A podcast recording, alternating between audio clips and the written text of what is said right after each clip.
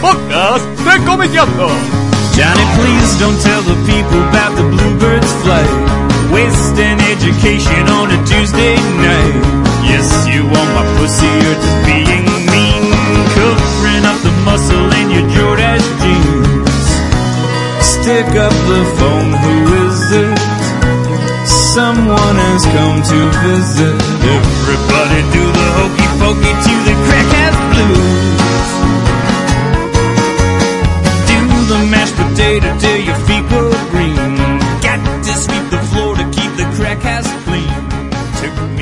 Bueno, muy buenas tardes, ¿cómo andan? Bienvenidos al podcast número 29 de Comiqueando. Estás resfriado, Martín. Estoy resfriado, sí, estuve toda la semana. congestionado. Sí, sí, hoy me van a notar la voz un poco nasal. Ayer tenía voz más de adulto, hoy ya volví a la voz medio, medio puber. Pero bueno, bueno, bienvenidos al número 29 de Comiqueando. Eh, esta vez estoy, bueno, con Andrés Acorsi ¿Cómo les va? y con Javier Hildebrand. Bien, bien, medio congestionado. y mm, bueno, vamos a retomar mm, esta vez eh, donde habíamos dejado, ¿no? En el podcast número 27, donde hablábamos un poco de los autores vanguardistas. Eh, en, aqu- en aquel primer podcast terminamos cuando fue más o menos eh, mediados de los 80. Mediados de los estábamos. 80. Claro. 85, 86. Así que bueno, tendríamos que arrancar desde ese lugar. No sé quién quiere empezar. No sé, yo empiezo si. ¿Quieres? Sí, por dale, favor. dale, por favor. ¿Qué, ¿Para dónde agarramos? No sé qué preferís. No, bueno. Eh, por- eh, UU. no, Japón, por ahí que fue lo que menos hablamos la otra vez. Eh, en- en- bueno, mediados de los 80 mm, tenemos como, como lo más vanguardista, no, no sea ser rupturista, porque un poco continúa la tradición, pero lo más vanguardista en ese momento era la obra de Otomo, me parece, ¿no? Mm. Katsuhiro Otomo, que desde el 82 venía con Akira, ¿no? Proponiendo otro tipo de ciencia ficción distinta a la que se veía habitualmente y con muchos clones también, porque había muchos dibujantes en esa época que se querían parecer a Otomo, de hecho aún todavía los hay, eh, ¿no? Y, y me parece que es como que el tipo, no sé si inaugura una nueva tradición, pero por lo menos lo intenta. Claro. ¿no? Eh, in- Intenta inaugurar una nueva tradición, intenta hacer historietas que no se parecieran a las de ningún otro autor. Sus historias cortas, las que hemos leído en Domo, en Memories, son historias con un vuelo poético, con una Sí. cosa surrealista, que no tienen mucho que ver ni con la tradición del Hekiga, ni con la tradición del manga más clásico de Tezuka, ni con la tradición del manga forzadamente vanguardista que por ahí se veía en esa época en la Garó. O sea, era como, Otra vida. como otra estaba- identidad la que estaba Aparte, buscando. Otomo era un tipo que me parece que siempre se dice como que miraba mucho Occidente, era un tipo que consumía fan mucho. de Europa era, sí, claro. Moebius no era el que le gustaba Claro, mucho. era Claro. fan de Europa, claro, claro. Bueno. Sí, se le, se le- se le nota Se un poco nota. también. sí, se sí, le nota, se le nota. Bueno, Taniguchi es más continuador de estéticamente de Otomo que de los anteriores, ¿entendés? Taniguchi es más fan de Europa, me parece. Sí, Sí, sí, sí, sí. Así como en algunas cosas es más japonés, en otras visualmente es más fan de los europeos. Sí, sí, sí. Y fan de Otomo, obviamente. Sí, sí, aparte Otomo lo que tenía, me acuerdo, lo que, una de las primeras cosas que llama atención a Otomo es el tema del dibujo, ¿no? Que es muy poco, incluso habiendo historietas de ciencia ficción o cyberpunk, el tipo era muy poco estilizado, ¿no? A la hora de presentar los personajes, era como una, una presentación mucho más realista, entre comillas, ¿no? De las Y facciones. después todo. apareció el Otomo pochoclero que es Shirou, ¿entendés? Claro. Shirou es un Otomo pasado de pochoclo. Eh, y Pero, pero es muy buena también. es muy Bueno, no, es muy bueno, pero no fue vanguardia. Decís. Fue un por- tipo... Decís decidí- pochoclo como si le dijese Claro. No, no, pero digo, en el sentido de que no fue vanguardia, fue un tipo Ah, no, no, claro, claro. eh, intencionalmente comercial, denodadamente comercial. sí. El tipo siempre quiso ser gitazo y bueno, fue gitazo sí, porque era talentoso, sigue siendo talentoso. Tal de hecho, Sí, sí, sí. ¿no?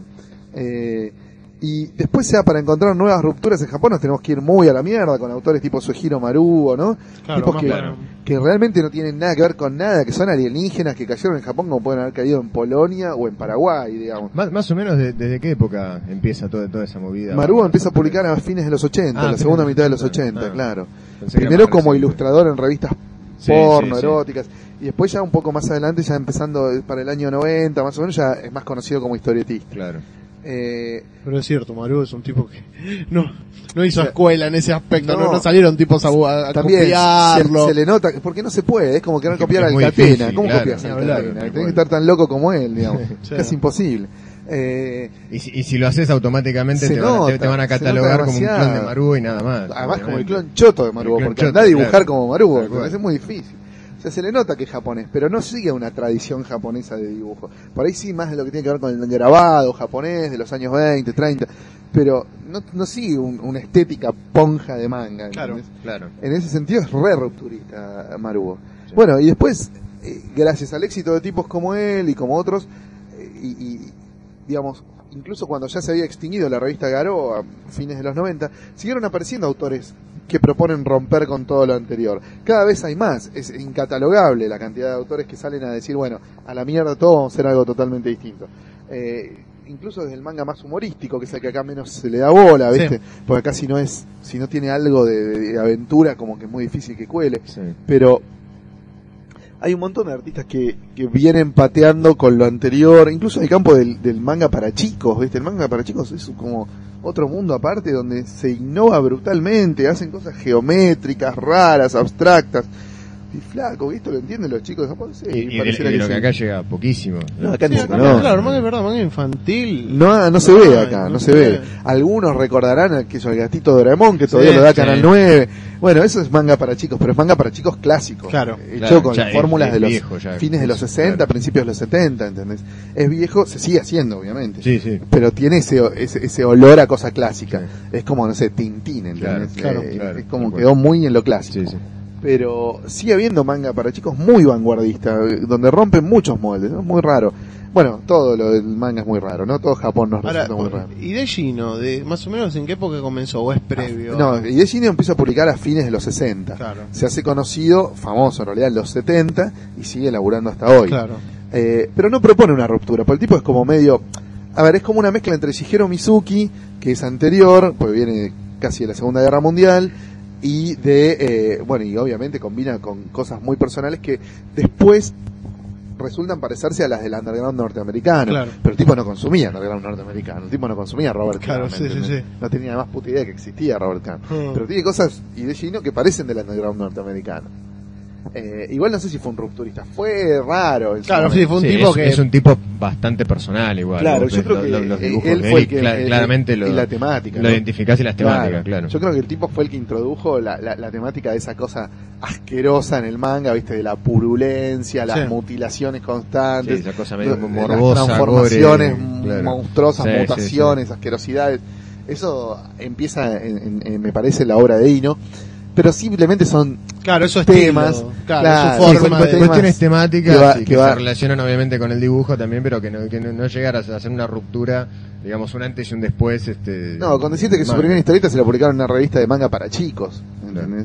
Porque parecía inofensivo. Después, bueno, empezó, eh, empezaron a sentir un olor a podrido muy raro y decían, ¿qué será esto? Ah, era Ideshino, la puta madre que lo parió. La Y ya manzana, era tarde. la manzana que pudrió el cajón. Ya era tarde, ahí yo estaba publicando manga de terror en las revistas para Claro, grandes, Pero es como dentro de lo que es el manga de terror es como un autor muy importante y muy influyente, pero por ahí no es tan influyente como eh, como el otro, como el Stephen King Ponja, ¿entendés? Claro. Como eh, no, como Umesu, eh. como Kazuo Umesu, que tiene mucho más clones Claro. que Ino. También es mucho más fácil dibujar como Kazuo Umesu Sí.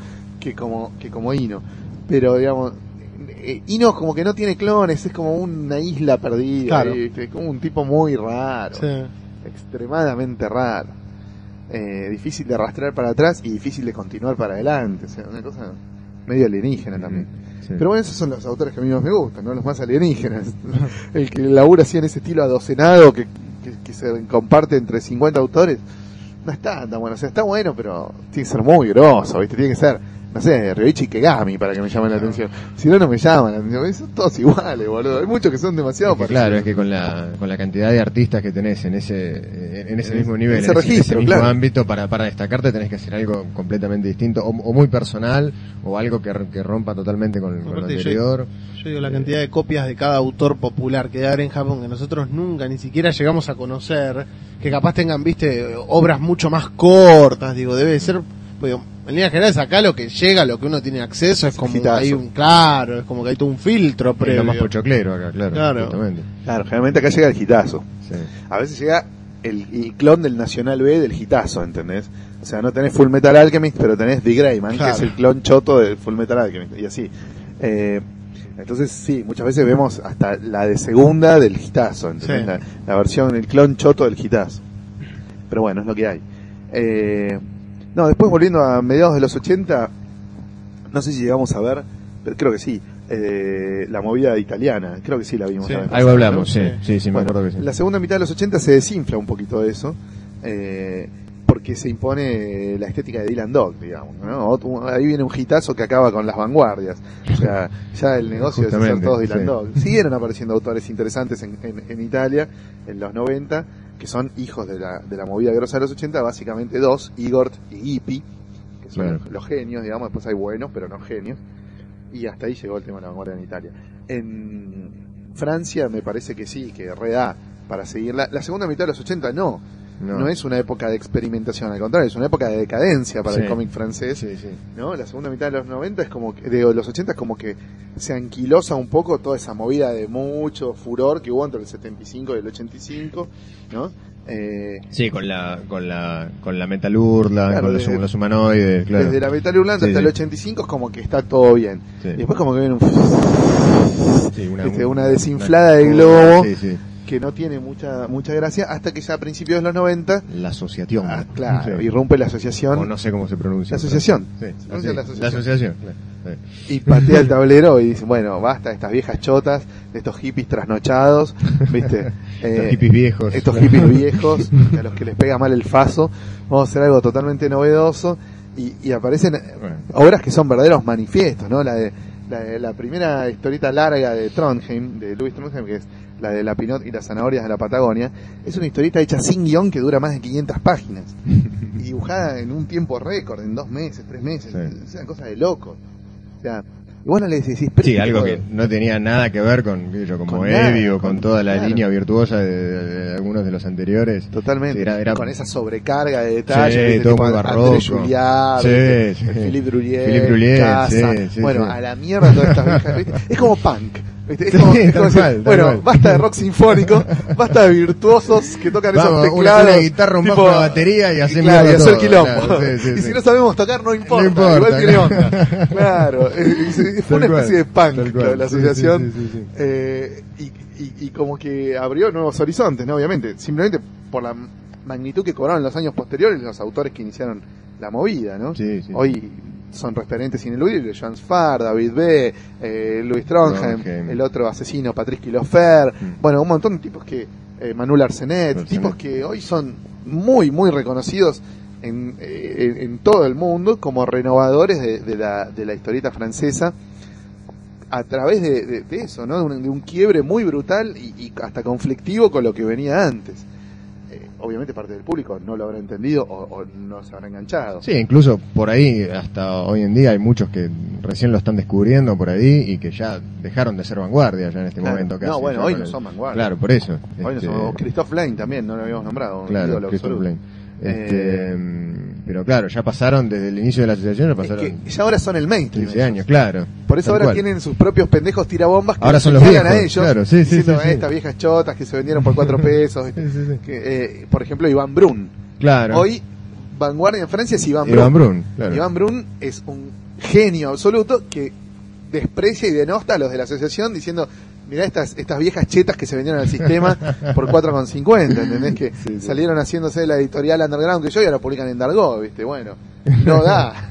Y Eh, ya les va a pasar a ellos también y va a pasar, seguir el ciclo. Iván Brun va a armar su tribu de vanguardistas, se van a poner de moda, van a ser ellos el mainstream hasta que venga otro a decir, pero loco, vos te vendiste por cuatro pesos al mainstream. El, Eh, y así. El clásico ciclo de la, de la evolución del arte. Exactamente, Sí, sí, sí. De, de- de- de matar al que estaba antes, viste, de Mm. derribarlo a hachazos Sí. que estaba antes, y bueno, y ser Baja- vos el bajarlo del boludo, pedestal y subirte vos. y claro. ser vos el próximo boludo, que Sí, te lo van a sí, bajar sí. del Sí, pedestal, sí, sí, obviamente, porque no, eh, siempre va a haber un pendejo quilombero señalándote con el dedo diciendo vos te vendiste, y, eh, obviamente. Sí, sí. Eh, pero en Francia es como decíamos el otro día en, en el podcast an- anterior, es como más conflictivo el cambio de generación, de estética o de movimiento, ¿no? Cuando cuando uno se sube al, al pedestal, como decía Javi, en una lúcida metáfora, es, es, es casi inevitable que te bajen con violencia, que te puteen, que te tiren con todo, ¿no? O sea, es como, como muy notable. Lo que pasa que por ahí hay también toda una, una evolución del campo crítico de la historieta también, que hace que, que digamos, con cada, con cada nuevo hit, con, con cada nuevo autor que surge se, se genere todo, toda una toda una discusión alrededor de lo que de, de- de lo que pasa que hace que, que se, le- se levante polémica y que, y que se, que se tiren piedras de un lado de un lado y para el otro Claro, hoy que, hoy que hay más Eh, tráfico de textos sobre historieta, claro. por ahí hasta está acelerado y exacerbado ese proceso. y sí seguro sí sí sí Y, y cada vez el Pero está vanguardia bueno, va a durar menos siendo vanguardia, porque al toque va Claro. a inflar muy rápido y muy heavy a Claro, otro claro. que viene de la nada sí, sí, sí. a proponer algo distinto. Sí, Sí, es qué sé yo, igual que haya que haya muchos textos, eh, a, a mí no, va, qué sé yo, hay, hay que hay que ver cómo es la situación allá en, en- en Francia, digo, si la si la comparamos acá que no hay hay nada, el, No, el- campo de la crítica recién se está armando ahora, este, qué sé yo, a mí, a mí no me Es un no, campo no me parece es un campo que no lo arregla ni la 125, es un campo jodido. campo bravo. sí, sí. Este, pero mm, digo, qué sé yo, me, me parece bien que haga que, que, que se, que se arme polémicas y que, se, se armen todas esas, esas discusiones. Qué sé yo, me parece que en cierto punto enriquece también a la a la propia historieta, digamos, a la, a la producción misma, a, a los propios autores, básicamente. Este, Está bueno también como en un punto Francia y Japón jugaron a seducirse mutuamente, ¿no? Eh, eh, esa- cosa de mediados, segunda mitad de los 90, en la que se empieza a hablar de la nouvelle manga. Ah, sí, o sí, de sí, sí. Autores europeos muy influenciados Sí, por el sí, manga, o autores japoneses seducidos por la forma de producir. Como Taniguchi, por va, con el, con el Claro, estilo. bueno, el- Etienne el otro Etienne ídolo. ¿cómo se llama? Eh, Bolliet. Bollet. Sí, Eh, bueno, hasta hasta el, hasta el propio Shintaro Kago, que odia al mundo, se hizo amigo, claro, es un tipo que es un ermitaño, un viejo choto de ochenta y pico de años, 90 años, eh, se hizo amigo de Boylet y colaboró con él, y No. hizo, participó en esas antologías de Japón, Corea. O sea, es muy loco, ¿no? Eh, Sí. Esa especie de, de encuentro entre los dos mercados en los que la historieta es masiva Los dos más importantes del los dos más claro. importantes a nivel A nivel ventas, producción, comercial, claro. Sí, sí. Eh, Entonces, como que ese coqueteo también dio a luz a, a- a estéticas nuevas, a formas nuevas de contar para unos y para otros. El editor francés por ahí ahora se anima a sacarle a un autor francés una novela gráfica de 500 páginas, Mm. este, eh, Y en blanco y y negro. en blanco y ahí. negro, en formato por ahí más chico. Claro, más chicos. Este, Mientras que el autor japonés por ahí abraza con más énfasis el tema de una novela gráfica de 96 páginas y se acabó. Y no sigue, y no es una saga, y no Sí. es grandilocuente, y no continúa en ningún lado, y no hacemos videogame, ni anime, ni una chota. O sea, sí, Es como que Es fue y vino el tema, estuvo sí, como una, como una como retroalimentación. un intercambio de cultura. entre una los dos. simbiosis claro. interesante, Sí, sí, está eh, bueno. un crossover que, que dio buenos resultados, me parece que enriqueció a- a ciertos sectores de los dos, de los dos eh, mercados, ¿no? de los dos ámbitos. Está bueno. Eh, ¿Por dónde íbamos? Bueno, Por No, Europa. estamos- sí, estamos en Europa. En Europa ya entramos en los 90. Amalgamando un poquito de Europa con, con lo de Japón. Eh, bueno, después que yo en España no tuvimos tampoco rupturas hasta los 90. La segunda mitad de los 80 en España es lamentable. Mm. O sea, es un, Sí, sí, toda la. todo lo bueno de la primera mitad de los 80 se desinfla en la segunda el- mitad. El, el víbora siguió saliendo durante mucho tiempo, pero ya milagro no y era, bancado claro. por la Kiss Comics, Sí, que era una sí. historieta, una revista porno. Eh, y los autores se dedicaron a chorear, bueno, se hicieron profesores de cine, publicistas, eh, animadores, se fueron como dispersando, ¿no? Ilustradores, algunos pocos siguieron haciendo obras esporádicas, Sí. bueno, en el año 92 tenés la que tal vez sea la mejor historieta española de todos los tiempos, que es Trazo de Tiza de Miguel Ángel Claro. Prado, pero, viste, es una, Claro. entre un páramo que era Mucho más bastante triste. claro. sí, sí. Claro. Y bueno, ahí obviamente España tiene que recurrir a una cosa a la que nunca había recurrido, porque nunca había tenido, que es un underground. En los 90 España genera un under. Sí. Un under raro, porque como es un país donde se consume mucho manga, mucho cómic europeo y mucho cómic yankee, muchísimo cómic yankee de tiempos inmemoriales, es un under con rasgos poco españoles, ¿entendés? O sea, casi todos los autores jóvenes españoles de los 90 no habían consumido historieta española prácticamente. Conocían cinco o seis autores, pero sus verdaderas influencias eran el cómic yankee o el manga o algún cómic europeo. Entonces como que viene toda una renovación autoral muy importante, con autores realmente algunos excelentes, Paco Roca, Miguel Núñez, qué sé yo, un montón, Paco Alcázar, Mm. eh, Animales, eh, Sergio Bleda, eh, Carlos Portela, bueno, un montón de autores, pero excelentes, que, que hoy algunos están bastante de moda incluso, Sí. algunos, bueno, publicando en Francia, ¿no? Obviamente. Y otros publicando Y en Estados es- Unidos. claro, claro. sí. En, en Francia, que aparte es el- mercado que más mueve. y- Totalmente, y que lo que- tienen al lado. y que- ¿no? Claro. Y que ya saben que en España hay, grosos. sí, sí, sí, sí. Ya hay una larga tradición de exportar, de importar talento español a, a Francia. Pero un montón de autores, ahora no me los voy a poder acordar todos, eh, María Colino, eh, qué sé yo, hay una legión infernal, Javier Olivares, un Mm. monstruo. David Rubin ya es más nuevo, ¿no? David Rubin es de, Claro. de- de la- del 2000, digamos, Claro, ya es más tirando Claro, claro. fines de década. por Pero ahí. sigue un poco esos parámetros. Pero sí, sí, tal cual, influenciado por el sí, cómic americano. ni hablar, Este, sí, tiene sí, poco sí, de sí. español David Sí, Rubin. sí, es sí. gallego y en Galicia el, el prócer siempre fue Prado. Mm. Y no tiene No, nada que no ver. tiene Rubin casi nada, no, no, Usted, sí. Si me decís que nunca lo leyó, hasta le creo. Eh, es como que no tiene... un- ¿viste? Son, bueno, Víctor Santos también es el otro Claro. grosso autor, no de vanguardia, pero sí de éxito Sí. de, de esta última década en España. Y no tiene nada que ver con los autores españoles, no se Mm. parece. Se parece por ahí un, poqui- un poquito a Javier Pulido, que es uno de los grosos de los Claro. 90, ¿viste? Pero, ¿a qué Javier Pulido? Javier Pulido también cambió mil veces el estilo, ¿viste? Según si laburaba para España, para Francia o para Estados Unidos. Es, es como raro España, ¿viste? Porque Sí. es como que perdió la identidad por Sí, completo, por completo. Los autores españoles ya no, no es como, tipo, Suegiro Maruga, que vos decís, este es alienígena, puede ser Claro. japonés como cualquier acá país. Son, son todos Son- de planetas distintos. sí. No, no, los españoles son amalgams de dibujantes de todo el resto del mundo. Claro. Claro, porque tenés dibujantes que, que parecen José Muñoz, dibujantes que parecen Nicolás de Crecy, dibujantes que parecen eh, Otomo, dibujantes que parecen Matt Wagner, o sea, es muy raro. Viste, Eh, el, el cómic español tiene esos exponentes muy personales en un punto, pero a la vez muy globalizados por las influencias, porque vos ves un kiosco español o una comiquería española y está Claro. todo, pero fucking todo, sí, ¿entendés? sí, sí, sí. O sea, entonces, decís, claro, tiene un cóctel de influencias tan variado, tan heterogéneo, que no puedes pretender ni que dos dibujantes dibujen parecido, a menos que sean compañeros de estudio, ¿viste? O algo así, Claro. ni que, ni poder descifrarles una especie de identidad global para Claro. el cómic español, o sea, Claro, como una suerte de escuela española es actual. Hoy que es no, imposible. que no- Yo creo que la última está. escuela española fue la que ya hablamos, la de Carlos Jiménez, Adolfo Ucero, Alfonso Sí. Fonte y toda esa mano. Pero digamos, lo de hoy es como, Sí, es raro. como que cada tipo está en su planeta, buenísimo. Un montón de Sí, no, autores no, eso no quita el, talento de autores cada uno, claro. claro, sí, claro. sí. Pero, viste, bueno, ahora otro, otro que me partió el ojete es uno que se llama Andrés Leiva, Mm. que dibuja tipo como grabado, no sé, es muy fuerte el dibujo, muy expresionista en blanco y negro, tipo Alberto Brecha por momentos, Sí. pero con una estructura de narrativa mucho más europea, o sea, es muy raro, me encanta, es un dibujante también, re vanguardia, ¿no? Sí. De, de la última década, de- del 2000 y pico. Muy buen dibujante, pero y además muy buen historietista, ¿no? Muy, muy grosso. Están apareciendo todo el tiempo, o sea, en España la verdad que te vuelves loco, no, Sí, no, sí, no podés sí. seguir el ritmo con el cual los tipos te generan ídolos, porque son monstruos los tipos. Hay un muy buen nivel de autores. Eh, lo que no hay tanto es renovación de guionistas en España, viste que en España es como que se pone de moda un guionista y de pronto escribe todo ese tipo, y eh, se pone otro y escribe todo, y otro y escribe todo. Claro, o sea, solo, solo guionistas, porque claro, la gran mayoría son autores integrales. Claro, la gran mayoría los- dibuja. Los que vos mencionaste. La gran mayoría dibuja y escribe. Claro, Entonces, sí, sí, se hacen sus propios guiones. Es difícil que aparezca un guionista que haga escuela, Claro. digamos. En, en todo caso aparecerá cada tanto un guionista que haga guita. Porque pega tres, cuatro proyectos hot, Claro. la embolsa, todos los dibujantes, todos los editores le piden que haga una novela gráfica para algún dibujante distinto, la embolsa y después desaparece, viste, o se dedica a otra Se van cosa. al cine, claro. Sí, sí, sí, a cobrar subsidios del lado, Estado. ¿viste? No saber lo que... Porque claro, en España también está muy subsidiada la historieta. ¿No? Eh, Eso es otro detalle que hay que tener en cuenta. En Francia, en España, ¿viste? son países donde hay...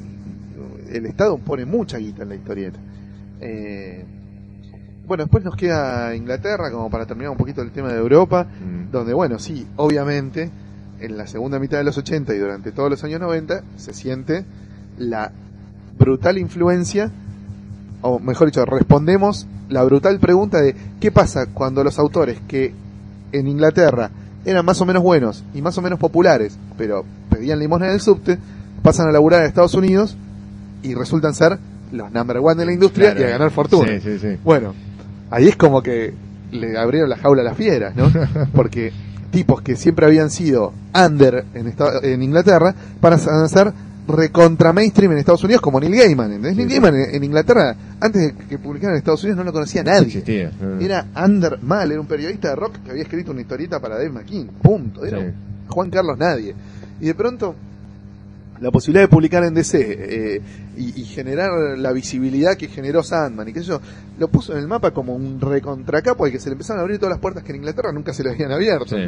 Un poco lo mismo le pasó a Grant Morrison. Morrison era un croto, falopero, hippie, eh, underground, viste, en las márgenes de la sociedad. Y de pronto llega a Estados Unidos, desembarca con sus trabajos para DC y pasa a ser mainstream, viste. Y, eh, y eh, al poco tiempo en, Inglaterra ya le empiezan a dar los reproyectos, viste, lo dejan relanzar Dan Dare, lo dejan hacer lo que quiera. Se les escapó la tortuga. Se les escapó la Ah, tortuga mal. británicos, sí, sí. Peter Milligan también, Peter Milligan como era más Milligan. raro, viste, en Estados Unidos le costó un poco más Tardó un pegar poco más, claro. y siguió teniendo como las dos carreras en paralelo, como que Sí. nunca descuidó el tema de publicar en Inglaterra.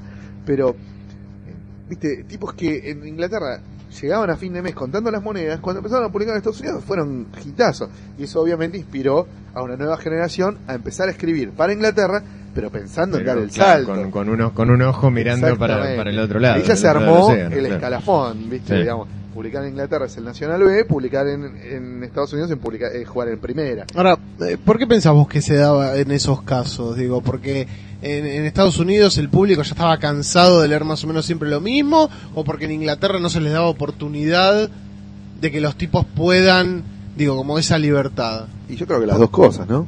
Mm. y por ahí alguna más incluso. Debe, debe ser un fenómeno multivariado. Eh, yo creo que en Estados Unidos, para fines de los 80, ya existía un mercado de cómic para adultos.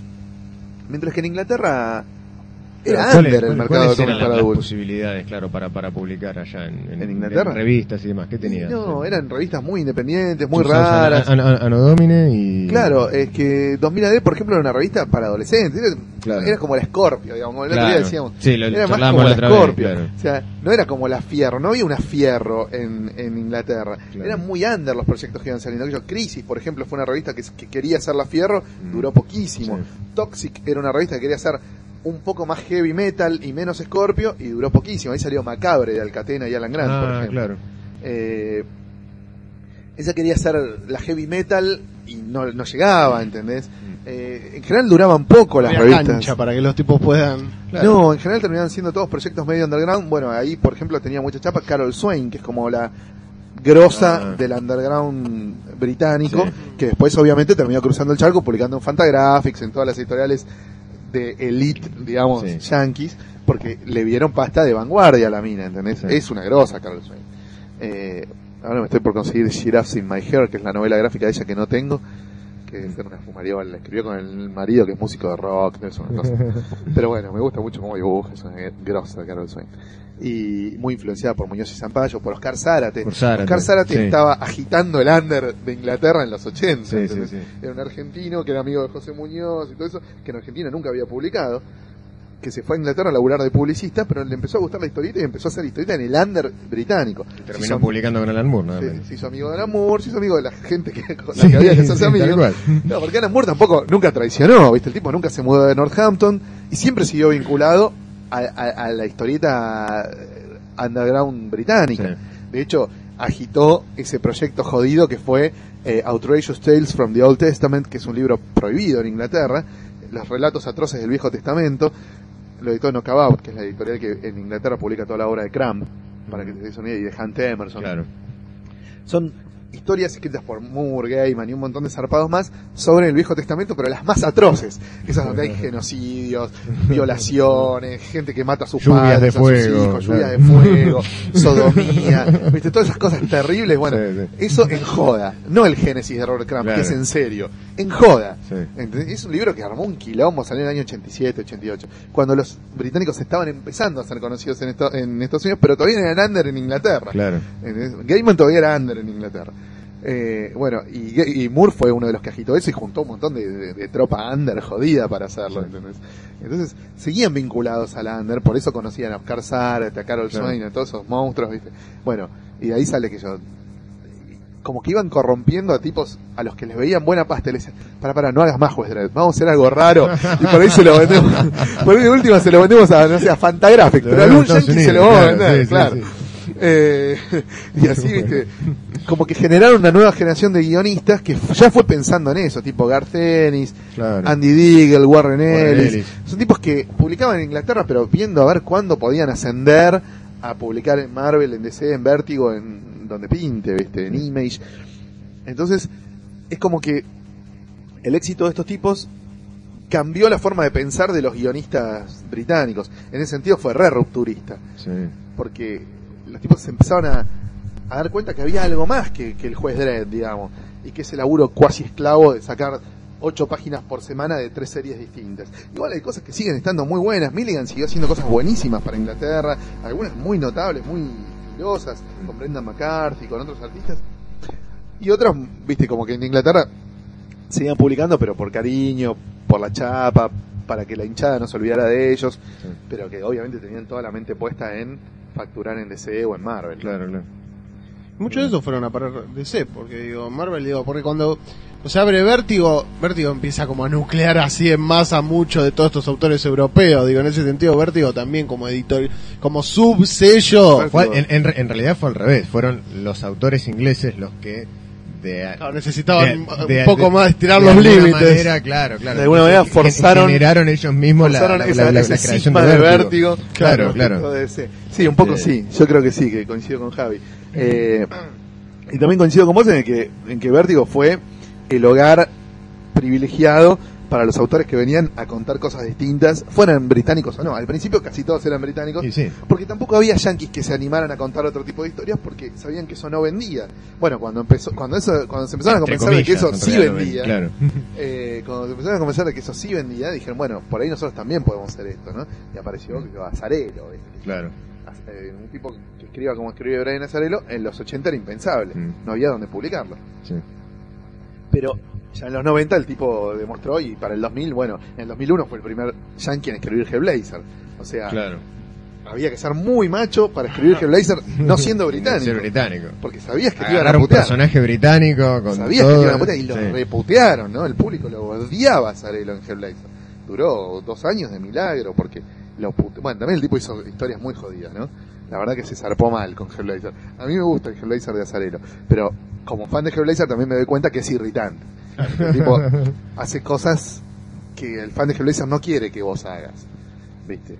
Eh, pero bueno, está bien. Lo ensució en los pantanos del sur a, Claro. a Constante. se empoma un tipo, boludo, dejate de joder. O sea, vos no querés que, que te muestren a Constantine garchando con un tipo, o sea, no da.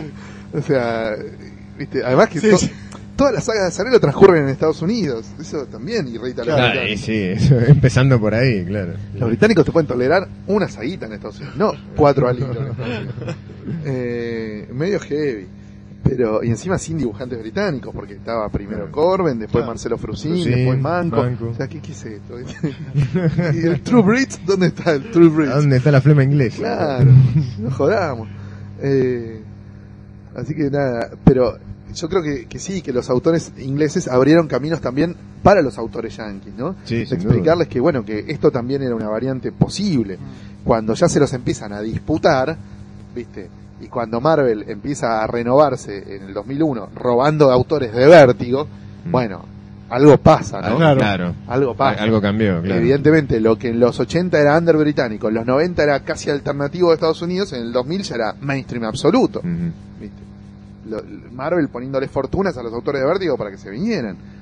¿Qué es esto? O sea, Raro. Era muy Sí, loco. sí, sí, sí. Mientras que DC siempre recurría o a nuevos autores británicos o a editoriales más chicas del, del propio Estados Unidos. Claro. ¿no? Y después ya empezó el truco ya en el 2000, cuando empezó a haber más guita por el tema de, de la reestructuración del circuito de comercialización yankee y todo eso, a los autores que venían de la tele o de la literatura. Mm. Que ese es un truco que no falla, ¿viste? o que falló poco, digamos, a veces falló también.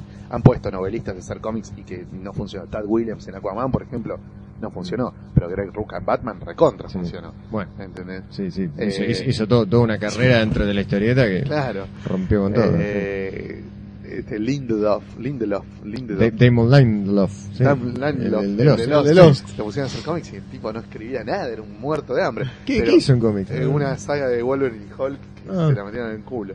y, y Alan Heinberg, por ejemplo, el, el, el- DOC, la repegó en historieta. Después dejó porque no tenía tiempo, pero todo lo que hizo fue hitazo. ¿entendés? Claro. Avengers, Wonder Woman, todo era hitazo. Bueno, eh, entonces como que algunos funcionan y otros no. Josh Whedon la rompió Claro, en, Sí. en, en Astonishing X-Men y otros que no, ¿viste? Eh, entonces es como que lo- ese fue otro recurso. No sé si de manotazo ahogado o de síntoma de prosperidad, No, De que ahora había guita para contratar Claro, grosos. claro. Basta de hacer la Y derretada de aparte le, 90. le daba como un cierto prestigio, una, una cierta cuestión de, No, bueno, y traía público de otro lado. Claro, porque vos ponés grandote en la tapa Tad Williams los millones de fans de Tad Williams, alguno va a comprar. Uno de, lo- de los primeros que, que hizo eso, creo que fue Kevin Smith, no fue el Daredevil. Claro, el Daredevil Yo me acuerdo de que fue la primera claro. vez Claro. que promocionaron tanto que un tipo escribiera una historieta que venía de otro palo. Claro, me el acuerdo que era, algunas historietas cortas en Onipress, pero... era como un personaje así, Claro, ¿viste? Claro, pero Mainstream. entrar a laburar en el Grosa, mainstream ah, era cosa. claro. Era el relanzamiento grosso. aparte de después de años de bueno, eso Daredevil. fue, fue grosso. eh, La, la movida de los Marvel Knights le, le- le- le recuperó el prestigio perdido a Marvel. Eso Claro. fue re vanguardia. Marvel se ido al descenso, no nos imaginamos cómo. Sí, sí, o sea, sí. los chicos que hoy leen Marvel, por ahí no saben lo que era Marvel de los 90. Marvel de los 90 era la hecatombe, era The Pit, era una cosa así triste, ¿viste?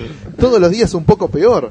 Todos los días un poco peor. Tenías un título bueno y 8000 malos, que yo, el Hulk de Peter David, Claro. alguna cosita, algún islote de calidad sí. flotando en el mar de Bóñiga, ¿viste? Además que no había guionistas. Había, pero hacían Bóñiga, eran los propios coordinadores Claro. los guionistas, ¿viste? escribían los títulos Terry Cavanagh, Howard Mackie, eh, unos muertos de hambre, hijos de puta. Eh, y los autores grosos no duraban, porque No. Marvel era un quilombo donde todos los días rajaban editores, rajaban coordinadores, rajaban equipos creativos, abrían series, cerraban series. Era un quilombo. ¿Te acuerdas cuando intentaron relanzar X-Men con Steven Siegel, Joe Kelly, Carlos Pacheco, Bacalo? Tenían un equipazo Sí, y no, le hicieron no, mierda, le hicieron mierda, porque Mm. siempre en el medio había un tipo que decía, no, pero en realidad Marvel es mía porque yo ahora compré los derechos de todo esto, yo le compré las acciones a tal tipo que se fundió por culpa de Marvel, entonces ahora yo decido si hacemos la película en este estudio o en el otro, y los de este estudio quieren que maten a todos estos personajes de mierda, y el otro quieren que agreguen nuevos, ¿viste? Y iban y venían sin ton ni son, era un, un trompo loco. Yo me acuerdo que en, esa época de Marvel, uno de los pocos que podías leer con confianza era Busiek.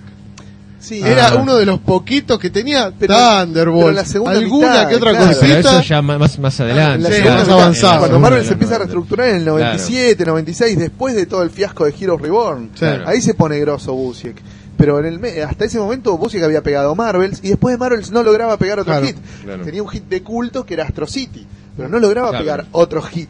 Sí, Hit, con hit. Que no era de personajes. Marvel tampoco. eh, No, en Marvel le daban No. títulos remotos Astro City de no Marvel, Spider-Man, claro, títulos sí. remotos de, no sé, New Warrior, ¿viste? sí, Esas cosas sí, que- sí. Sí, lo tenían medio ahí. Lo tenían de pichi. En DC no le daban bola. Y, y, viste y su hit era Astro City. que Era un Claro. hit de culto, era un hitito. Era un hit para la. Para, para, ¿viste? para el lector de Para el superhéroes paladar. con paladar Pa- fino. paladar fino. Era para lectores, No para- era para no lectores para el de Starman. de Marvel, claro. No era para lectores de Claro, Starman, era para lectores de Starman. Éramos muchos menos. ¿entendés? Entonces faltaba, le faltaba el hitazo, que sí, eso llega en la segunda mitad de 90 Claro. cuando Marvel se empieza a poner un poco más las pilas, ¿no? Ya después del 98, 99, cuando le empiezan a dar más bola a Quesada, se pone bueno. Claro. Pero realmente Quesada con los Knights le devuelve a Marvel el prestigio perdido. Marvel, cuando nominan a Inhumans de Paul Jenkins y Jay Lee para no sé cuántos premios Eisner, hacía fácil seis años que no tenía una nominación, no un premio, una No. nominación no tenía Marvel. ¿Entendés? O sea, estaba en el horno a nivel calidad, los críticos se reían de Marvel, Marvel era a las entregas de premios ni iban porque sabían que no iban a ganar nada, no tenían ni nominaciones, pero posta, ¿viste? No sé, de- creo que desde Marvels que Ni los letristas tenían.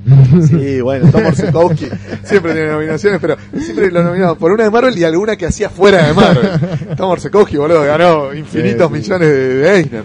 Pero al resto no los nominaban nunca, nunca. Pasa que, mira, ahora digo, estamos hablando, ponele, y mientras hablamos de Vértigo y de cómo, digo, DC traía guionistas y les abría un poco de cancha y todo, Marvel, me parece que eso, justo el otro día, leyendo la última comiqueando, hizo, era una época donde le daban como mucha bola al tema de los dibujantes que pensaron que iba a ser, viste, la gallina a los huevos de oro y que mantener dibujantes grosos que te hagan eso iba a sostener, viste, toda el- cualquier colección. Historieta sin guion. Claro, y DC iba capaz, a través de Vértigo, hacia otro camino. Y Se arriesgaba un poco. la larga... Se arriesgaba un poco más por ahí. Es que eso fue eh, rupturista también en su momento. O sea, en el año 90, cuando Tom DeFalco le dice a, a McFarlane, bueno, está bien, sacamos un número uno nuevo de Spider-Man y vos sos el guionista del dibujante. Eso fue totalmente Cri, cri. insólito. O sea, hoy nos parece una boludez, viste, una mala Sí. movida. Pan Pero- para hoy, hambre para mañana, sí. Ah, pero en el momento. Pero en ese momento fue redondo. redondo. Porque el tipo, viste, no era Frank Miller, no era John Byrne, viste, que lo podés poner a escribir y a dibujar, no era Walt Simonson, era McFarlane, flaco. Era un dibujante pochoclero, estridente, muy llamativo, que vendía fortuna, pero que nunca había escrito nada. Un tipo que se jacta de no leer, ¿entendés? El tipo, yo hablé Se jacta de no se leer. jacta de no leer. Dice, no, yo no leo ni el diario. Bueno, del diario leo los resultados de los partidos. Es bolero. Y a veces qué pelota me compro. y a veces los chistes, pero yo nunca leí un libro y se, caga de risa, ¿entendés? Entonces, Tremendo. Claro. ¿cómo pones un tipo de ese a escribir un Claro, un tipo a escribir, claro. ¿Qué va a hacer? Un Boñiga, no puede hacer otra cosa, no está capacitado para hacer otra cosa. Y sin embargo salió Spawn. Claro. Y Y después empezó a leer Vértigo y empezó a chorear Vértigo Claro. para, para Spawn, viste que tuvo Claro. unas sagas de Spawn que son todas clones Sí. de las de Vértigo. Eh, pero, digamos, eso fue una movida muy rupturista, la de, la de poner todo en manos de los dibujantes. Bueno, viene Rob Liefeld, sube brutalmente las ventas Ah. de New Mutant. Bueno, rajemos a los guionistas y que escriban Rob Liefeld. si igual la gente lo que quiere es esto, ¿viste? Las minas todas tetonas, Lo los chabones claro. con las cabecitas chiquitas. 24 páginas de y pages con claro. tipos que se cagan a trompada, mina medio en pelota. encima Sí. para que parezca una historieta y a la mierda, eso lo puede hacer cualquier croto. ¿Para qué queremos un guionista? Posta, eso fue muy, muy de ruptura, porque, viste, o sea, hoy, Era impensado. hoy ¿eh? parece normal, pero para los que seguíamos mes a mes los cómics en ese momento, dijimos, pero, ¿qué pasó acá? O sea, ¿cómo es que, no sé, Dale Keown ahora es guionista? O sea, no puede ser guionista. Dale Keown es un chabón que dibuja bien Hulk y ya está, boludo, no puede ser guionista. ¿Cómo ser guionista? No sé, viste, cualquiera era guionista. Eric Larsen, bueno, me sorprendió porque era un buen Sí, Larsen fue una bueno, sorpresa. claro. fue una gran, fue Sam Kidd también fue una gran Sam Kidd, sorpresa. claro. Hay varios que fueron una gran sorpresa. Pero otros que decían, ¿cómo este chabón puede ser guionista? ¿Desde dónde va a escribir un guion Wills Portaccio? ¿Qué es esto? O sea, ¿qué está pasando acá? Eh, y no se entendía nada, posta Claro, no se claro. entendía nada. Eh, por suerte, bueno, paralelo a eso, el cómic americano le empieza a dar también cada vez más espacio a toda esa renovación que ya algo mencionamos la vez pasada, que empieza en la segunda mitad de los 80, de toda esa corriente heredera del under de los 60, ¿no? La corriente de Peter Bagge, Sí. viste, y toda esa mano, bueno, eh, Sí. el- los ídolos, ¿no? Los hermanos Hernández. Chester Brown, este, los Chester hermanos Brown. Hernández venían ya de un poquito antes. Ya viene un poco antes. Daniel sí. Close, bueno, Eh. toda esa mano de, de renovación, después empiezan a sumar muchos canadienses, viste, que consumieron eso, empiezan a hacer algo parecido, como. Seth, como el otro grosso, ¿cómo se llama? Eh, Adrián Tomine. Adrián Tomine, bueno, un montón de, de autores que se van sumando a toda esa corriente, que eso hace que para mediados de los 90 ya esté totalmente renovado ese palo eh, alternativo, independiente, Sí. como lo quieran llamar, Sí, y que sea una alternativa real a la verdura que se había hecho el mainstream, ¿no? sí, sí, sí. y, y que de nuevo pone a Estados Unidos a nivel calidad en un primer plano, porque si lo comparás con lo que estaba haciendo en cualquier otro lado del mundo, era mejor. O sea, había- habíamos vuelto a esa situación del 86, digamos, donde Estados Unidos pega ese upgrade brutal en su producción y queda arriba de nuevo. Claro. Y a- acá como para el 95, 96, con otros tipos incluso que hacen otras cosas, tipo, no sé, Jeff Smith, ponele, Claro. con Bone, que no era vanguardista ni rupturista No. ni nada, Pero estaba bueno. pero era un neoclásico Claro. que iba para otro lado, no era el neoclasicismo de Kurt Busiek o de Mark Wade de recuperar la Silver Age. Claro, Este no, tenía algo de- recuperar, claro, de- eh, no Un sé, espíritu de de, las tiras cómicas, por ahí, cierto- cómicas, cierto espíritu, claro. El, el, el pato Donald de Barks, Claro, ¿entendés? claro, Era un esa onda. neoclásico que buscaba por otro lado, una mezcla de Tolkien y Karl Barks, o sea, muy fumado. y con cosas de Sandman también, porque obviamente Jeff Smith leía Sandman. ¿O no? O sea, o cosas medio vertiguescas también. Entonces, eh, como que se va armando una amalgama, ¿viste? Con la sí. influencia de los guionistas británicos, más la influencia de este post-under convertido en alternativo, más estos tipos raros que salen a hacer cosas muy personales, no sé, ¿viste? Se me ocurre también Evan Dorkin, Evan Dorkin. un montón de tipos así raros, ¿viste? Medio- también medio alienígenas. Como que se renueva mucho, muy rápido el cómic americano. Empiezan a aparecer tipos muy interesantes, Jason Lutes, eh, no sé, todo el tiempo aparecen nuevos, eh, las minas, ¿viste? Que empiezan a aparecer una camada de minas interesantes, tipo Jessica Abel, Julie Doucet, eh, la, la grosa esta, la lesbiana divina, ¿cómo se llama? Eh, Alison Eh, Bechdel. Ah, Eh, un montón de autores nuevos, viste, muy interesantes, que, que renuevan mucho el panorama, ¿no? Sí.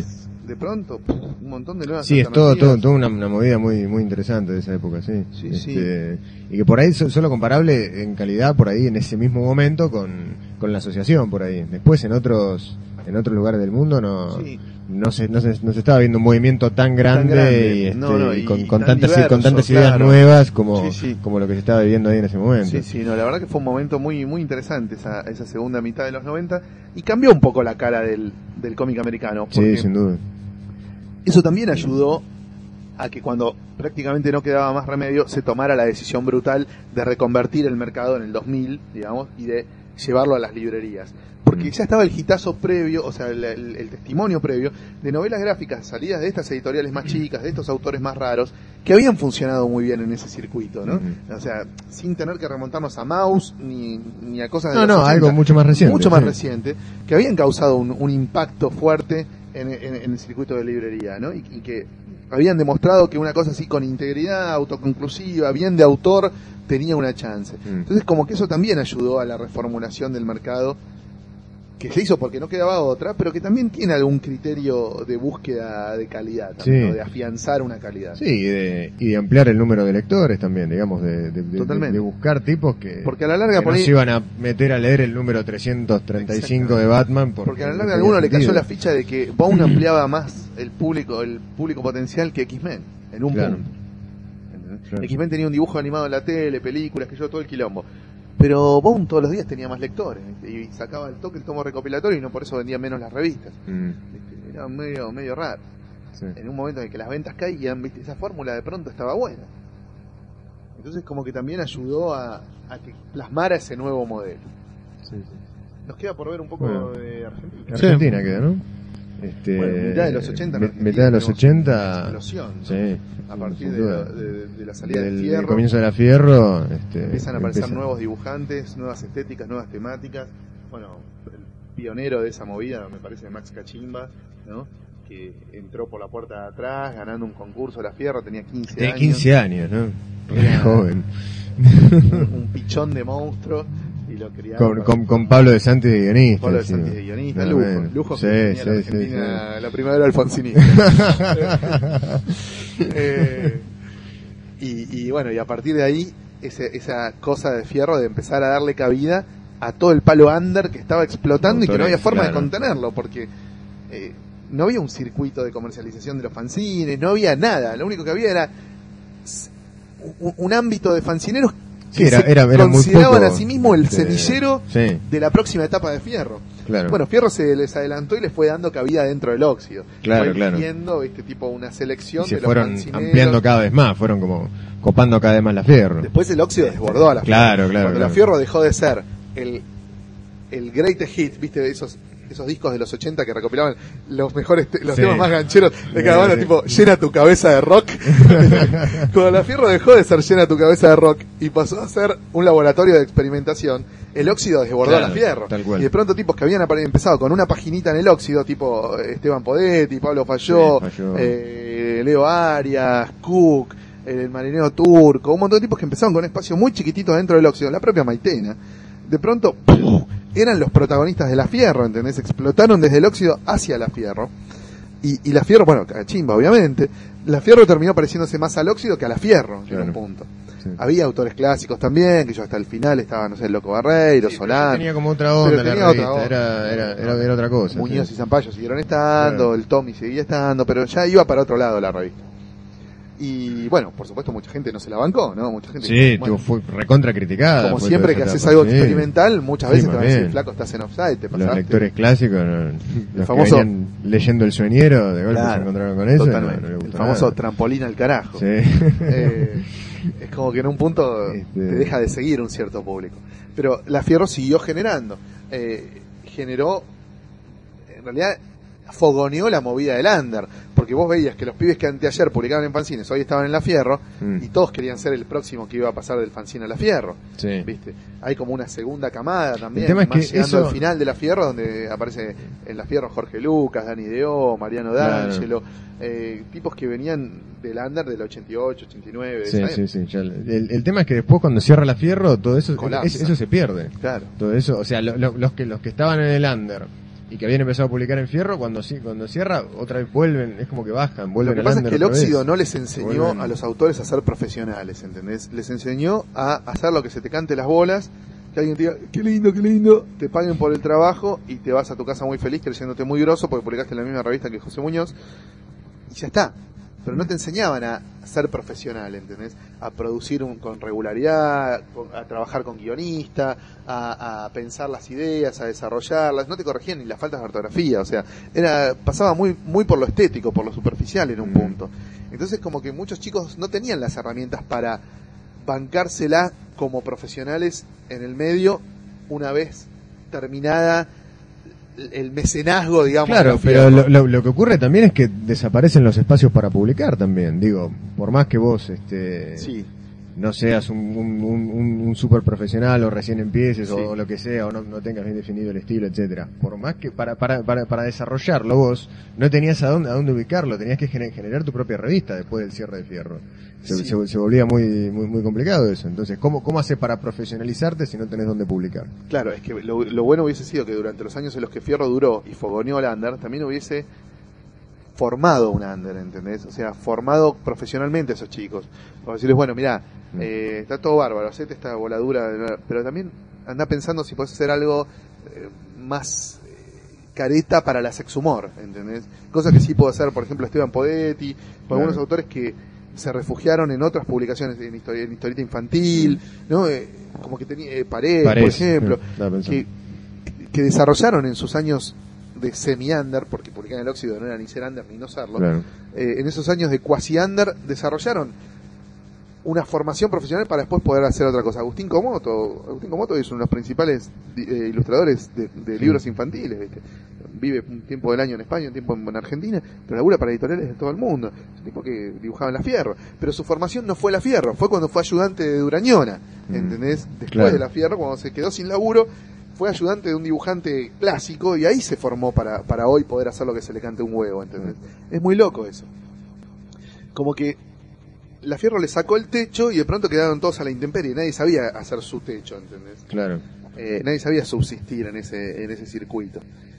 Era, era raro. Algunos, bueno, se lograron reacomodar, por suerte, aparecieron otros proyectos, bla, bla, pero como que fue bravo. Fue un duro golpe a, a- a la historieta de vanguardia, la sí, desaparición duda. de la Fierro, sí. obviamente. Después, este, en, en los 90 tenés, este, qué sé yo, bueno, todos los, los que, los que habían publicado en Fierro sacan la Suélteme. Claro, en el medio tenés ese intento muy loco, tanto en Fierro, en La Urraca como en Récord, de darle más bola a los, a los autores rupturistas y vanguardistas, que son El Tajo y País Ah, Caníbal. Claro. Pero duran muy poco, País Muy Caníbal duró tres números y El Tajo diez. Mm, Y El Tajo para el final ya era cualquier cosa porque estaba Richard Corbin y Alcatena, o sea, no era claro. vanguardia, era vamos a vender. Eh, Manotazo de ahogado. claro. estás abogado para haber sí. pero igual estaban el Niño Rodríguez, Cook, Panku, o sea, dibujantes de la puta madre que hacían Sí. cosas muy raras para, Sí, para esa época.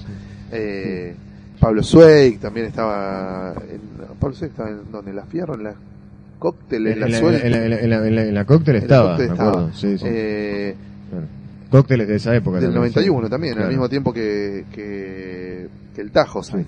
¿Cóctel duró cuántos números? 13. Pero también, Ah. pero era una mezcla, o sea, tenía Sí, también había un montón de Falló, pero cosas, tenía sí, Frank sí. Miller y, Sí, y Oswald, o sea, no, no era de Sí, vanguardia. sí, sí, sí, sí. Era un, un cóctel, Sí. claramente. Y Fontana Rosa también, me acuerdo. Y Fontana Rosa y José Muñoz Sí, y Brecht. claro. Una, una mezcla rara. Alcatena, cualquiera. Mm. Eh, pero digamos que la historieta de vanguardia argentina como que llega a un punto muerto cuando cierra la fierro. Después tenés que esperar a que vuelva la segunda primavera de los fanzines para ver algo Claro. parecido a una renovación Sí, sí, de, sí. de estéticas o de temáticas. Y, y es más loco porque esa segunda mitad de los 90, cuando en Argentina ya se acaban prácticamente las posibilidades de publicar profesionalmente, salvo para aquellos que quieran generar su propio proyecto, como Javi citaba recién La Suelte, o el lápiz japonés, o muchos otros, ahí es como que se da la diáspora, ¿no? La cosa, la, la atomización, donde los dibujantes empiezan a ser muy distintos entre sí. Claro. Al no haber una industria, como una- ya no se una- ahí hay una, una ruptura, pero es como una ruptura forzada, por el hecho de que ya no, no hay, no hay más espacios para publicar. Entonces todos los, los- los- los autores se dispersan y pasan a ser cada uno algo más o menos parecido a lo que, lo que mencionamos antes con España. Claro, pero con influencias más argentinas, ¿eh? Sí, sí, sí, sí. no son tan eclécticas las influencias. Sí, son este- distintos entre sí. Pero vos sabés que todos leyeron historieta argentina, se les nota Sí. más. Sí, sí, sí, es cierto. Se les nota más. Sí, es verdad. Este, pero, pero, es Pero verdad cada que- uno crea su universo. Claro, ¿viste? claro, de vuelta. Están todos en pequeñas islas Sí, y es como sí, que se, se rompe una cierta tradición que había antes de, de que estaban todos Y los empiezan a no juntos. parecerse nada. Y Porque vos claro. sé, Salvador Sanz, Ángel Mosquito, Gustavo Sala, Gustavo Sala, Liniers, eh, Lucas Varela, eh, no sé, otro tipo de la segunda Eh, mitad de los 90, tirame. Robela. Robela, bueno, más- o menos parecido a Sanz. A ver, qué sé yo, Eh, eh, Hawk, no sé. Hawk, bueno, y no se parecen entre ellos, Sí. son todos muy raros, no, o sea, no muy raros, muy distintos. Sí, sí, O sí. son autores que no salen a, a hacerlo distinto. Cada uno tiene su planeta, no se miran, no se tocan, o sea, Sí, sí. son amigos entre ellos, pero Claro, pero están, Pero- están cada uno en la suya cuando. Claro, son amigos, cuando- no cogen. no hay esa Juntos endogamia. pero no revueltos, claro. no hay esa endogamia columbera donde todos se parecían, todos parecían hijos del mismo padre. ¿entendés? Porque el que no copiaba a Villagrán copiaba a Lito Fernández o a Mandrafil. Claro. Bueno, acá y, y- no. y en el guion eran todos hijos de Robin Hood. Exactamente. No, no, se rompió la endogamia y tampoco la endogamia eh, de Oestergel, digamos, ¿no? Donde nadie Claro. escribía con el fantasma de Oestergel sentado en el, en el hombro, Sí. que era un gran progreso respecto de, Sí, de los 80 y principios de los 90, Sí, sí. donde todavía seguía esa fórmula hora cero a morir. Hoy no la ves más la fórmula hora cero.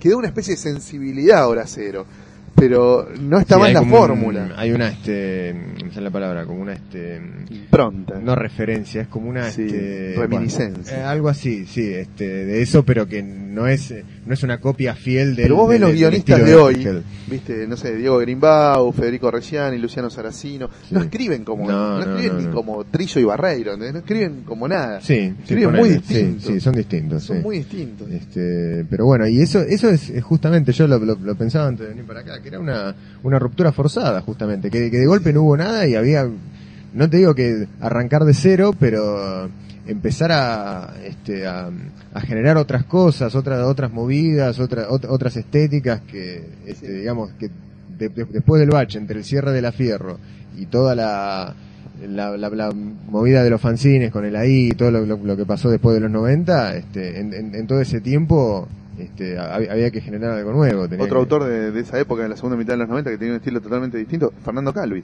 Claro. No se parecía a ninguno de los que nombramos. Sí, sí, sí. Otro loco mío. que cam- cambiaba de estilo Claro, todo el tiempo. sí. Claro, claro. Bueno, esa es la misma época en la, que parece que hizo Juan Bobillo, pero con un estilo que al principio era más pegadito al de Olivetti y después agarró Claro. su, propia, su propio vuelo y hoy no se parece a nada a Bobillo, no se parece a sí mismo incluso, porque Sí. tiene tres o cuatro estilos Cambia muy todo el tiempo, sí, sí. Claro. Y lo, lo que más me llama la atención es cómo en este último tiempo, en este, en este momento como de, de reconstrucción de la- del panorama de la historieta argentina en los últimos cinco o seis años, Mm. Hay más lugar para los raros que para los clásicos, ¿viste? Los dibujantes argentinos jóvenes que siguieron estilos más clásicos, les cuesta Sí. más publicar. Sí, es verdad. Publican mucho más afuera, obviamente. Sí. Pero. En ¿no? Italia, en- en- sí. este, O sea, ahí. excepto por ahí Salvador Sanz, que es el único que tiene un dibujo tirando a clásico, Claro. a pesar que tiene una narrativa Sí, moderna, pero- muy moderna, sí, muy propia. sí. Eh, los Sí, demás. pero, claro, pero que- es, Sans para, para clásico es, es muy, es, muy- Es muy es zarpado. es muy, es muy vanguardista y por ahí para, Para la, vanguardista va- para la vanguardia, claro. tiene- Pero digo, clásico. los tipos más clásicos no encuentran lugar donde publicar en Argentina.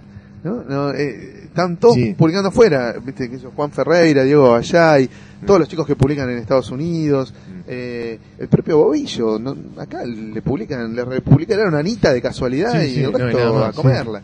Eh, Este, es muy loco. Yo creo que tiene, tiene que ver por ahí con una, con una renovación o digamos con un cambio en la, eh, digamos, en la forma de leer la historieta, o digamos, en, en ciertos, en, cier- en ciertos conceptos que por ahí están mucho más, más, más cercanos a lo, a lo artístico que a lo narrativo por ahí. No sé si se entiende un poco lo que quiero decir. Este, digamos, están más relacionados por ahí con una cuestión estética más que narrativa. Entonces, eh, por ahí ese, ese, ese, ese, ese cambio en la mirada hace que algunos, algunos artistas, ponele, ahora lo, lo- lo- de lo que se está hablando mucho es de la falta de guionistas. Fundamental. Y- es el y tema. Todo, claro, y todos los que están, eh, todos los, los- los nuevos que están apareciendo, por lo general se dibujan sus propios guiones. Entonces, Lo mal que hacen. Este, sí, a veces, a veces no. Cada, cada- tanto tenés Sí, algunos digamos que no es lo más recomendable. Sí, Cuando uno recién este, empieza, no es lo más recomendable. Pero, pero bueno, creo que eso por ahí tiene, tiene más que ver con eso, con ese, con ese cambio en la, en la mirada, este, de, de comprender la historieta, creo. Eh, y, y por eso a los autores más clásicos les cuesta. Qué sé yo, no sé, es, es una idea. Que por ahí habría que, elaborarlo un poco más, pero Sí. me da esa sensación. Y bueno, y después en las nuevas camadas, en los chicos que aparecieron en los últimos 5 o 6 años, se vuelve a notar la influencia del cómic europeo, ¿no? Sí. De nuevo empezamos a ver chicos que están pensando más en Francia que en Argentina. Bueno, sí, sí. Es- lo cual es bastante lógico por otra parte, pero digo, eh, eh, Tien- Tienen que comer todos los días. estamos viendo autores que, que parecen europeos, ¿no? Y algunos también muy influenciados por el, por el, por esta movida de renovación de los 90 de Estados Unidos, ¿no? Mm. Tipo Sí, también. sí, Pablo sí. Vigo, Matías San Juan, Claro. ¿no? Parecen, parecen Sí, más sí, del sí. palo de Jason Lutes y de Seth. Sí, sí, sí, tipos que han leído Sí. muchísimo a Close, a Chris Juárez, sí, sí, a todos. Sí, este. parecen ir más para ese lado que para el lado más francés. Pero por el otro lado tenemos tipos que son parecen dibujantes franceses, ¿no? Pablo Túnica parece un dibujante francés. Y un montón de cosas. Eh, Rodrigo Luján. Sáenz Valiente también. Sí, Sáenz Valiente, obviamente. Eh, es más francés que. Eh, así que sí, eh, hemos encontrado como una nueva. Co- Como un nuevo cóctel de influencia. Sí, como que pero está lindo, está interesante, eh, Sí, la verdad está, que se está poniendo, se está, poniendo está, lindo. está muy bueno. Bueno, y en algunos años vamos a empezar a ver los efectos de toda esta movida de fans del manga que quieren ser historietistas en Argentina, ¿no? Mm. A ver con qué se encuentran. Si se encuentran con la frustración de que en Argentina nadie les va a publicar una mierda, o si terminan ellos mismos generando un espacio nuevo y poniendo de moda una historieta argentina que visualmente se parezca al manga. O sea, es algo prácticamente inevitable si vos ves la cantidad de chicos que hay estudiando manga en las escuelas de historieta hoy digo, un montón de esos chicos algún día van a querer ser profesionales, no, no estarán haciendo eso solamente por hobby o para levantarse minas. O sea, No sé. no sabemos, No no, sé. la verdad que nunca les pregunté. Pero hay algunos muy buenos, digamos, entonces, Sí. eh, Sí, por algún lado van a, van a tener que por algún salir. lado va, va a explotar. Este, Yo no creo que en la Fierro empiecen a publicar dibujantes No, con no. estética No, manga, no, no, sin ni duda. en pedo. No, no, Entonces, no, no. viste, eh, Sí, van a- algún tipo de espacio van a tener que generar. Y lo, lo más probable es que, gen- que gen- generen ellos mismos un propio. Tal cual. propio Y algunos salgan por logrará algún lado. publicar afuera y otros no, ¿entendés? Eh, y los que no logren publicar afuera, ¿qué van a hacer? O sea, En Japón es re jodido. No, ya sé, en Japón obvio, pero digo, en Estados Unidos podés publicar Sí. en estilo manga siendo argentino. De hecho, hay chicos que lo están haciendo, Rocío Suchi, eh, la otra chica, ¿cómo se llama? Eh, Patricia Leonardo, eh, hay un par más que están laburando para Estados Unidos, eh, Andrea Yen, Mm. que están laburando para Estados Unidos desde acá. Diego Yapur, el catamarqueño, que tiene un estilo Ah, re clásico, desarrolló un estilo más de anime y está publicando en Estados Unidos adaptaciones de anime hechas en manga, ¿entendés? Cosas, en, en Tokyo Pop. Un grosso Yapur, ronca como un hijo de puta, eso. pero un fenómeno Yapur, muy, muy buen dibujante. De a poco, o sea, aunque sea haciendo falso manga, porque ese manga yankee, viste, no es manga, desde el momento que los guionistas no son japoneses, de Claro. que te piden menos de 16 páginas por semana, de que no podés bancar la legión de ayudantes que, Claro. que banca cualquier No- autor no- no japonés, es manga que no puedes claro. planear una obra de 8.000 o 10.000 páginas, no es manga, Claro. es falso manga. Pero bueno, dentro de ese falso manga yankee les da visibilidad para que eventualmente un autor, un editor ponja diga, che, mira este pibe. No lo van a venir a buscar porque no sabe japonés, No, vive a no. 14.000 Y porque además de- dentro de Japón tienen para, para levantar todo lo que quieran. Claro. Se muere, Claro. no sé, ponele que pasado mañana se muere, no sé, Masakazu Katsura. Bueno, uno de los 18 dibujantes de, de los ayudantes de Katsura Le digo al vecino de abajo que. pasa a ser el nuevo ídolo, ¿entendés? Sí, sí, sí. Entonces, ¿para qué vas a ir a viajar 14.000 kilómetros de Tal buscar un chabón de Catamarca que no sabe japonés? ¿Viste? Sí, vamos con sí, el obviamente, no Katsura, hay- no hay- no hay ahora el opción, cabeza claro. de equipo es otro, ¿viste? el sensei ahora es otro y bueno, y Mm. sigue la misma historia. Sí, Eh, no hay opción, es muy difícil. Eh, hay pocos tipos que lograron publicar en Japón y que les fuera bien, pero los que lo lograron lo lograron haciendo cosas distintas a los japoneses. Yo, Paul Pope. Paul Pope laburó muchos años para Claro. Kodansha haciendo historietas semanal de 16 páginas. Al palo. Le sirvió un montón. Vos ves los trabajos de Pope pre-manga, eh, pre-Japón, y los trabajos de, Paul- de Pope post-manga, y es otro autor. Hoy es mucho mejor. Bueno, otro autor que tuvo mucha influencia, ¿no? Y que lo están afanando Sí, cada sí, vez sí. más.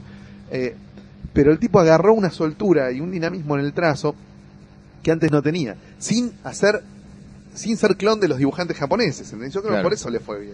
Sí, pero es, es difícil también, porque ten- tenés que encontrar justo el, el lugar, tenés que Sí, diferenciarte claro. del resto Claro, y, te- claro. y te- y tener, tener que hacer algo que le guste al, al, al- al- que público japonés. ese ritmo durante años. Y también, Pope a- a- claro. aguantó como dos años y medio haciendo 16 páginas por, por semana. Hasta que un día dijo, bueno, flaco, se dan la puta que los parió, ¿viste? me No podía mover la mano ya, No, claro. con esta guita, viste, me puedo rascar un el higo mientras republico en alguna editorial crota todo este material para el cual me quedé los derechos. Y mientras tanto, viste, veo a ver si me cae un contrato grosso de Vértigo de alguna otra editorial. De hecho, le cayó un contrato grosso de Vértigo. Hizo tres novelas gráficas, una en DC porque era con Batman, las otras dos en Vértigo. Y la rompió. Y hoy es uno de los referentes del cómic yankee. Es un Sí. genio. Sí, sí. Hay que decirlo también. La, la de Batman, ¿cómo era la de...? Batman año 100. Eh, año 100, es, sí. Brillante. Re buena. Está brillante. Sí, Y en Vértigo hizo 100% y Heavy Liquid. Son las dos historias notables, muy notables. Eh, ese es un autor de vanguardia hoy, ¿viste? que mucha gente copia. Después también otro que no nombramos, que es muy importante en la, en la segunda mitad de los 90 en Estados Unidos, porque genera su propio semillero, es Brian Chippendale, que es un dibujante muy fancinero. Vos lo ves y es desprolijo, sucio, crudo. Como bien decía Javi, no le importa tanto la narrativa, sino más la estética Claro, y claro. renovar desde lo visual. Pero ese tipo es el ídolo de un montón de dibujantes que hoy son muy grosos, ¿entendés? Como Brian Ralph, James Kochalka, eh, tipos que, eh, Brian Wisenga, tipos que lo tomaron a este Chippendale como el modelo a seguir, como el Kurt Cobain, ¿viste? Que venía a hacer quilombo, a romper todo, a pintarle la cara de, con spray a todos los demás. Y, y, y como que generó un fenómeno, al principio regional, después más de todo Estados Unidos. Y, y bueno, los dibujantes que en su momento lo copiaban hoy son capos, o, o por lo Mm. menos son importantes, digamos. Sí. Craig Thompson también, Craig Thompson empezó saliendo Claro. De, la granjita de Chippendale y hoy es un autor con una voz propia, una identidad absolutamente reconocible, ¿no? Tipos muy, muy capos. Bueno, muy bien. Eh, ¿Cómo estamos con el tiempo? Son y 20 ya. Ah, bueno, tenemos que ir cerrando. Sí, sí, sí. Así que bueno, no sé si quieren alguno que les haya quedado así en el tintero, pero sobre todo en la última década. Bueno, Argentina ya hablaron bastante, pero... Sí, han aparecido todo el tiempo, siguen Claro, que todavía quedan ver quiénes son los de acá Claro, 10 falta años ver. que hoy están todo el tiempo. dando los Bueno, primeros eh, pasos. Iván Brunes de los últimos 10 años y ya lo nombramos, un montón de los últimos 10 años ya nombramos. Sí, y sí. Habrá que ver cuáles de los, de los que aparecen ahora en este tiempo. Claro, hay algunos que todavía no hicieron su obra definitiva. No Claro, claro, yo, claro. Jeff Lemire, por ejemplo, ahora está pegando su, su punto de quiebre con Sweet Tooth, ¿viste?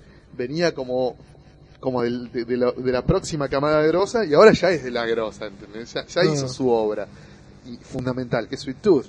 Y bueno, y ahora hay que bancarlo. Es una promesa cumplida ya. Es una promesa que se cumplió, Sí, claro, Essex claro. Trilogy y The Nobody te dan la pauta de que ahí venía un monstruo, de ahí había un monstruo que Claro. faltaba que explotara, faltaba ese último toque, viste, ese taco al área, eh, y bueno, y ahí recibió el taco al área y definió Está como bien. los dioses. La clavó en el ángulo. Claro, ya, ya se batistutizó, ya te la emboca desde cualquier lado, es un hijo de puta. Muy grosso lo que está haciendo Jeff Lemire.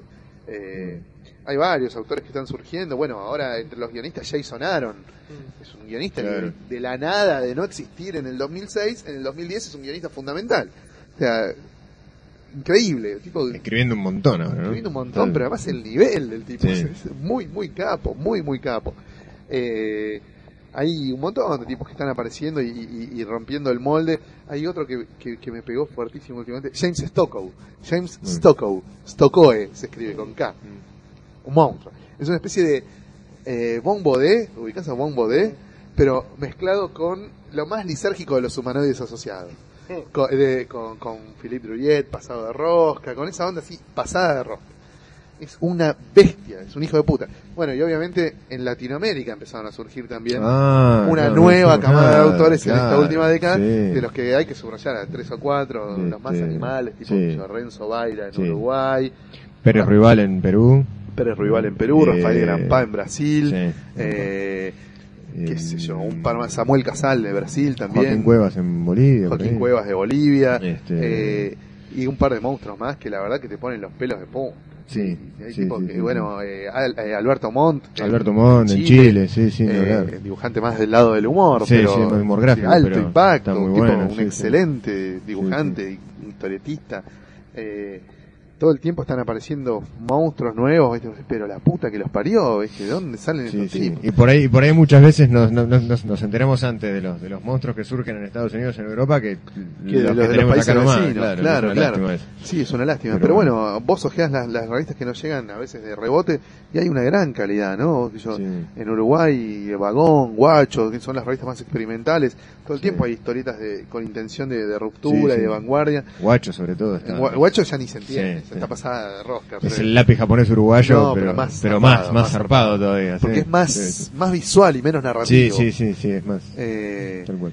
pero hay, hay muchísimos, hay muchísimos. La verdad que hay como una sinergia en este momento que se está dando, bueno, en esta región y en otras, ¿no? Eh, no me quiero imaginar lo que se puede estar haciendo en este momento en, en otros países como China, Corea, ¿viste? donde siempre hay cosas raras que Sí. después nos llegan mucho después. Cuentagotas y. Sí. sí. Bueno, en Corea hay como una movida de nueva novela gráfica que ya no es manga ni, ni clon choto del manga, Ajá. que tiene más que ver con, qué sé yo, con Marian Satrapi que con el manga, ¿entendés? Ah, mira. es raro. Son historietas así más de corte autobiográfico, Autobiográfico. intimista, con un dibujo más tranqui, sin estridencias. Mm. Eh, bueno, Marian Satrapi fue innovadora también en su momento, Sí. ¿no?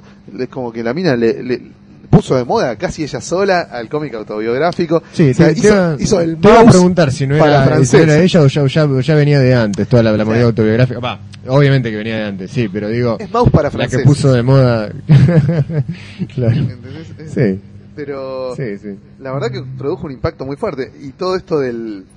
También esta nueva corriente que se sumó a la de la autobiografía, que es la del. La de la historieta documental o periodística, Ah. ¿no? liderada en su momento por Joe Sacco, Sacco, pero claro. que ahora muchos están haciendo, que es cosa que es medio diario de viaje, medio documental, Mm. medio autobiográfico, tipo Pyongyang de Guy Delisle, Sí. ¿no? Y todas esas cosas que, como que el tipo se va de viaje y te cuenta una, Sí, sí, historietiza un su viaje, mezclando las vivencias raras, lo que descubre e investiga de la sociedad en la que se inserta, anécdotas graciosas, cosas de la vida personal. Es como ¿no? ese, ese, nuevo género que podría ser una especie de reality comic, donde mezcla... Ah, es un, es un cómic documental, Sí, duda, sí, sí, pero también el tipo cuenta mucho de su intimidad Claro. muchas veces. Bueno, Guy Delisle, por ejemplo, cuenta mucho de su intimidad. Eh, la otra mina, ¿cómo se llama? Aurelia Aurita, la, la mujer de Frederic Ouellet, que hace esos, esos cómics, mitad cómic, mitad manga, eh, nouvelle manga francesa, bande de cine, manga, no sé qué, que es muy, cuenta mucho de su intimidad, ¿entendés? Mm. Cuenta cosas de la realidad, pero también mucho de lo que pasa puertas adentro. De hecho, Fresa con chocolate se llama eh, su libro más conocido, Mm. y la fresa es una alusión al glande y el chocolate es una alusión a, a la caca que se le pega en el, en el glande al marido cuando. Cuando la penetra analmente, sí. o sea, una cosa medio inmunda. la mina te cuenta todo eso con Todo muy de simbólico, detalles claro. que después no puedes ir a cenar con ella y el marido. Es muy difícil. No les puedes mirar a la cara después de haber leído un cómic donde te cuentan cómo garchan. ¿entendés? O sea, es medio heavy. Estás muy tentado de preguntarle, che, ¿y se le, se le sigue pegando el... ¿eh? Chocolate, ¿cómo, cómo anda la fresa? o, o- o viene y te dice, mira, hoy, hoy hice postre, hice fresa con chocolate. Sí, sí, Paso, sí. No, gracias. me gusta más la fresa con crema chantilly. Ah, muy heavy. Sí, no, no, no. Eh, y a mí me tocó estar con ellos en, en Portugal y charlar con ellos. Y la mina te daba el libro en el bond y dice, eh, lo negro, yo todavía. Después no los podías mirar a la cara, ¿entendés? O sea, habías visto cómo la mina los dibuja ellos dos cogiendo pasados de rosca. Y viste, no, no, no, después cuesta ¿Qué, qué le decís? No, sí, muy, muy Muy lindo. lindo, la verdad es que muy copado, no, me, me divertí mucho, ¿eh? la verdad que aguante la fresa. Eh, en Argentina sería mucho más vulgar igual, ¿no? Sí, Sería, obviamente. posta. sería Sí, sí, choripán con Salsita criolla. Claro, en Argentina lo haríamos más. Claro, el de día- chocolate. El día que alguien haga eso. Choripán y dulce de leche, Claro, claro. va a ser un poco más grosero. Sí, sí. Claro, va a ser un poco más No va a ser tan, tan afrancesado, la metáfora, ¿viste? va a ser un poco más grosero. Pero bueno, digamos que el, todo el tema de- de- de- del cómic real, de las historietas reales, por decirle un nombre que todo el mundo alguna vez escuchó, Claro. eh, pegó muy fuerte, fue innovador. De hecho, de ahí han salido historietas de gran calidad, como las de. Max Aguirre, ¿no? Como algunos autores que realmente le sacaron jugo al tema de contar tu vida. Bueno, Alison Bechdel, su mejor novela es la que Mm. cuenta su vida, Fan Home, Sí, que es brillante. Eh, eso está, está muy piola. ¿no? Blankets. La de la- de de- Craig de Thompson. Thompson, que no es la mejor obra, a mí me gusta más la otra. Ah, sí, sí. me gusta más Goodbye Chunky Rice.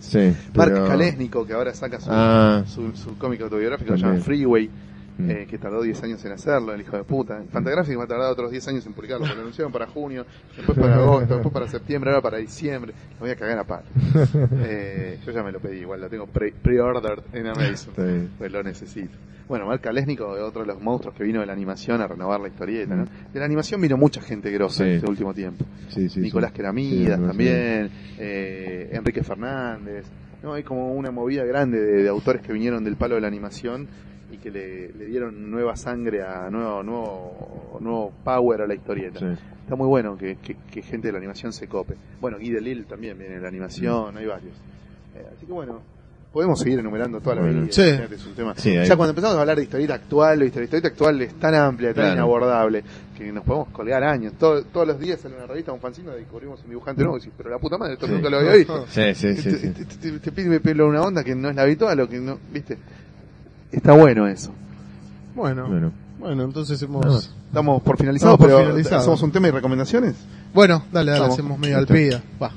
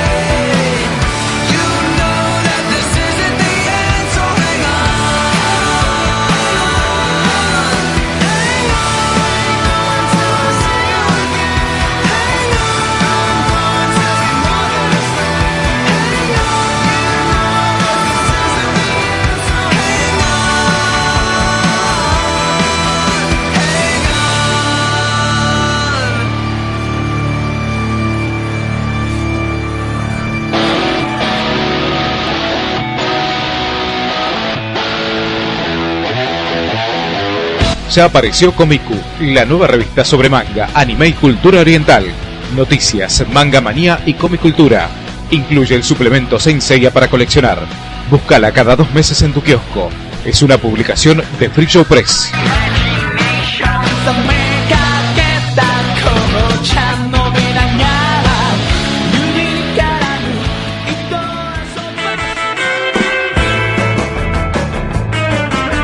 Recomendaciones